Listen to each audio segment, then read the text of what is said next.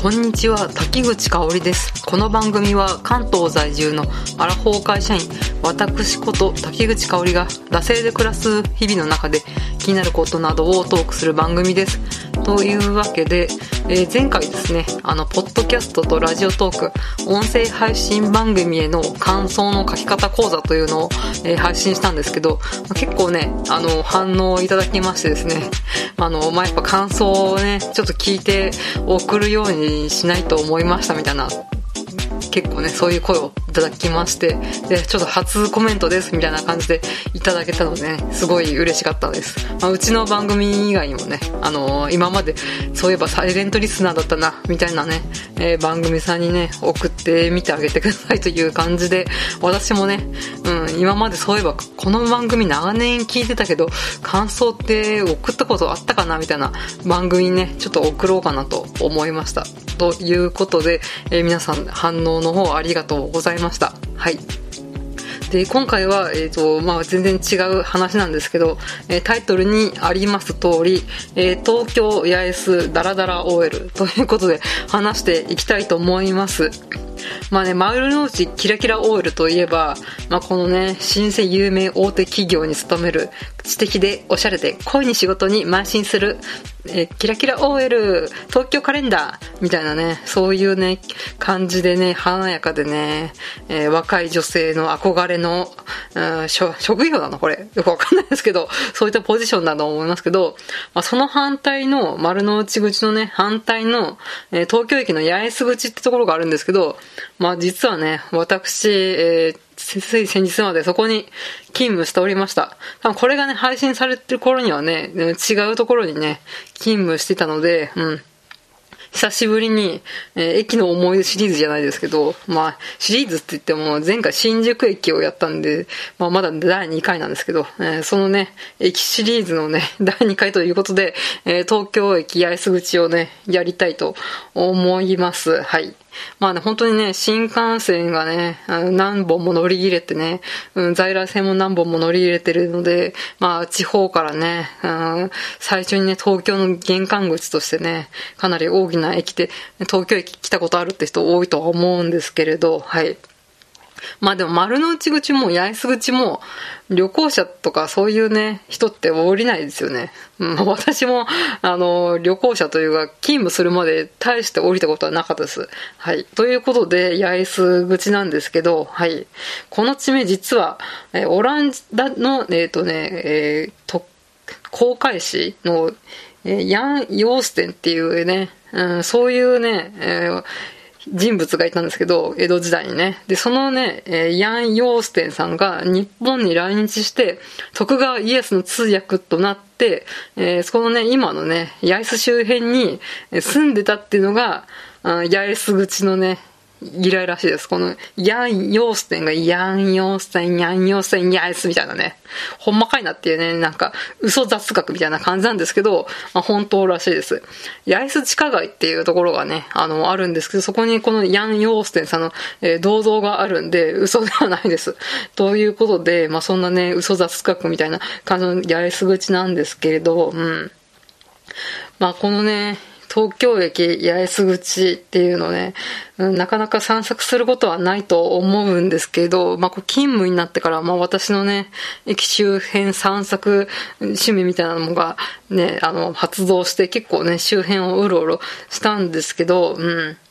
まあね、本当ね、えー東京駅の周辺ってまあ丸の内もそうですけど、こう大企業の本社とかがこう集中してこうバンバン立ってるので、まあ、なんかこう、ちゃんと東京の顔をして品位を保っております、みたいなね、そういう空気がすごい漂ってるんですよ。本当にね、大企業の本社でござい、どんどん、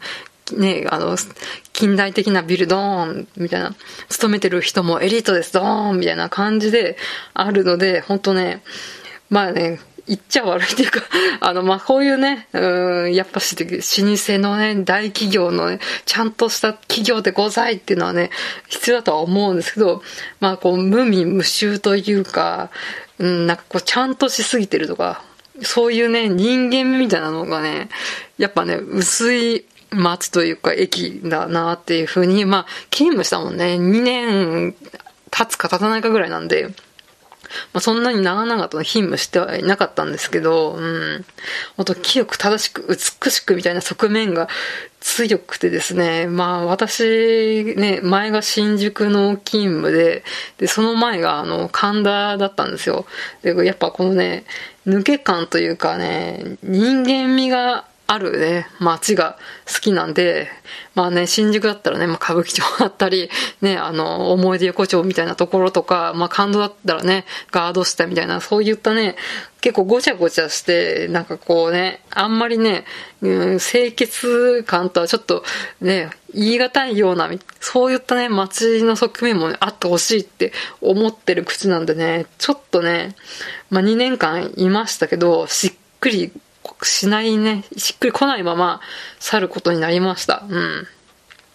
まあそんなね、うん、清く正しく美しいおもてなしみたいな、そういう東京駅なんですけれど、まあそこでもちょっと好きな箇所というか、まあそれちょっと人間味が感じられるところがあって、えっ、ー、と、東京駅の八重洲口の一丁目ですね。そこ結構ね、昔ながらの居酒屋とか雀荘とかカラオケ屋とか七屋とか定食屋とかスナックみたいなそういったね、結構ごちゃごちゃした飲食街みたいなところが、うん、あるんですけれど、そこが、うん、なんとですね、再開発ってね、ドカッとね、あの、なくなるっていうのがね、最近知りまして、かなりね、池袋のシャンシャイン通りぐらいかな、こうね、池袋のね、シャンシャイン通り始まるところあるじゃないですか。あそこから、あの、東急ハンズぐらいまでの、えあれぐらいの、うん、多分、距離感がごそっとなくなるぐらいまで、全部ね、再開発になるということで、で、ほとんどね、もうね、立ち退けが始まってですね、全店舗、全店舗、なんかちょっとあるらしいんですけど、本当にね、立ち退きしててですね、2025年にね、超巨大ビルがね、2棟建設予定らしくてですね、本当ね、どんどん清く正しく美しく近未来的な東京駅八重洲口みたいな感じになっていくのがちょっとね、寂しいなと思いつつもね、まあでもね、耐震問題とかね、そういう防災の面とか、そういうのもあるから、まあ再開発の方に着手してるんで、一番にね、なんかこう古き良き東京のね、なんかこう、八重洲の発展し、昭和感みたいなのが失われるのが悲しいみたいなのもまあ手放しでは言えないのかなっていう感じがしますが、まあちょっと寂しいんですけど、まあ2025年にはこのね、一大商業ビルが建つということでした。うん。今本当にちょうどね、全部ほとんどテナントさんが撤退してね、なんか、な、ほん、忘れ去られた街みたいな感じになってるんで、それはそれで面白いんで、なんかね、見てみるのも一興かなと思いました。はい。というわけで、えー、まあそんなわけで、ちょっとですね、東京駅八重洲口のことをディスってる感じで来ましたけれど、えー、ちょっとですね、まあおすすめのね、えー、クラフトビールの、えー、店でもね、紹介して終わりたいと思います。なぜかね、この東京駅八重洲口周辺って、クラフトビールの直営のね、ビアレストランとかビアパブみたいなのが、なぜか結構多くてですね、うん。まあ多分ね、あの、まあ、やっぱ、東京のね、玄関口ですから、そういったね、まあ、いろいろ試みがあるんだと思います。はい。ということで、何個か紹介していきたいと思います。はい。1番、えー、日立のブルーイングラボ東京ステーション。東京駅直結の結構こじんまりした店内なんですけれど、東京駅のね、風景をね、飲みながらね、味わえるっていう、そういうおしゃれなね、うん、かなりえー、おすすめのビアバーになります。こう、フクロウのロゴマークでおなじみの、えー、日立のネクストビールさんの、えー、まあ、直営店になります。はい。えー、2番目が、スワンレイクパブ江戸八重洲店。えっ、ー、と、八重洲口から、えー、徒歩5分ぐらいの新潟の、えー、スワンレイクビールの直営店になりますね。タップ数も豊富で、まあ、米どころ新潟発祥の、ね、こう、日本酒とに負けじと劣らず、えー、澄んだ味わいの、えー、スワンレイクさんのビール、えー、ビールが味わえます。はい。えー、3番目、伊勢門屋爆死八重洲店。えー、八重洲口から徒歩3分ぐらいですね。えー、東京建物ビル八重,、えー、八重洲ビルの、えー、地下1階で、えー、店構えがビアホールなんですけど、和風の、なんかね、和食小料理屋さんみたいな、そういったね、店構えの雰囲気です。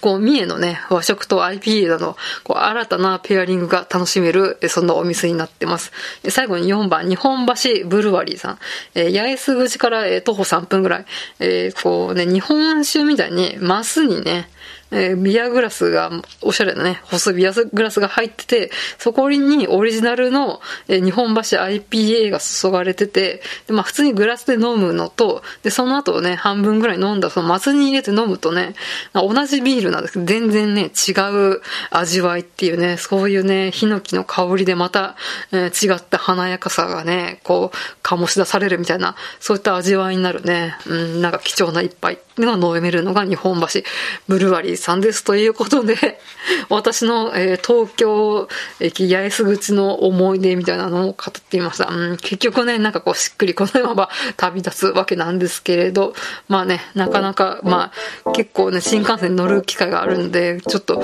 またちょいちょいお世話にはなるかなと思いました。はい。ということで、えー、では締めていきたいと思います。番組へのご意見ご感想は、マシュマロまたは番組ツイッター、ダセ2018まで、えー、番組ハッシュタグは、シャープ、ダセ黒、漢字でダセ、カタカナで黒で感想とつぶやいてください。えー、ここまでのお相手は、滝口香織でした。また次回。